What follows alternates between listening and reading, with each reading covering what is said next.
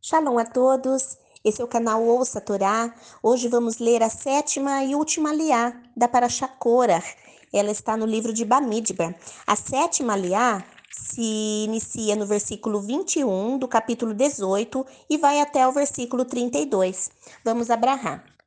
Baruch atah Adonai Eloheinu melech haolam, asher bahar banu mikol ha'amim venatam lanu et torato. Baruch atah Adonai noten hatorá. Amém.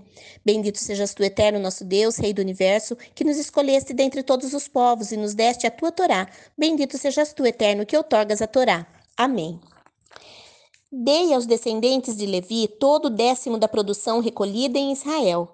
Esta é a herança deles, o pagamento pelo serviço realizado na tenda do encontro. De agora em diante, o povo de Israel não deverá aproximar-se da tenda do encontro, para que não sofra as consequências de seu pecado e morra. Somente os leviim devem realizar o serviço na tenda do encontro, e eles serão responsáveis por tudo o que fizerem errado. Este deve ser um regulamento per permanente por todas as suas gerações. Eles não terão herança em meio ao povo de Israel, pois eu dei como herança aos Leviim a décima parte da produção que o povo de Israel separar como oferta para Adonai. Esse é o motivo de eu lhes ter dito que não devem ter herança em meio ao povo de Israel.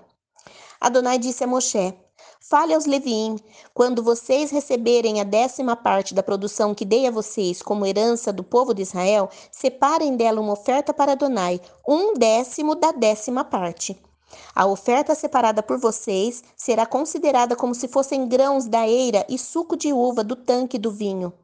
Desse modo, vocês separarão a oferta para Adonai de todas as décimas partes que receberem do povo de Israel, e dessas décimas partes devem dar a Aharon, o Cohen, a oferta posta de lado para Adonai. De tudo que lhes for dado, ponham de lado tudo que é devido a Adonai, a melhor parte, a porção sagrada. Portanto, você lhes dirá: quando vocês separarem a melhor parte, ela será atribuída aos Leviim, como se fossem grãos de eira e suco de uva do tanque do vinho. Vocês e suas casas poderão comê-la em qualquer lugar, pois se trata do pagamento devido ao serviço prestado na tenda do encontro. Além disso, pelo fato de terem posto de lado a melhor parte, não cometerão pecado por causa dela, pois não devem profanar as coisas santas do povo de Israel, ou morrerão.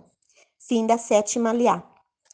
Baruch atah Adonai Eloheinu melech haolam, asher natan lanu Torah temet v'chayeolam natah betorreino. Baruch atah Adonai noten hatorá. Amém.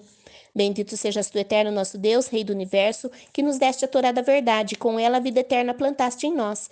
Bendito sejas tu, eterno, que outorgas a Torá. Amém.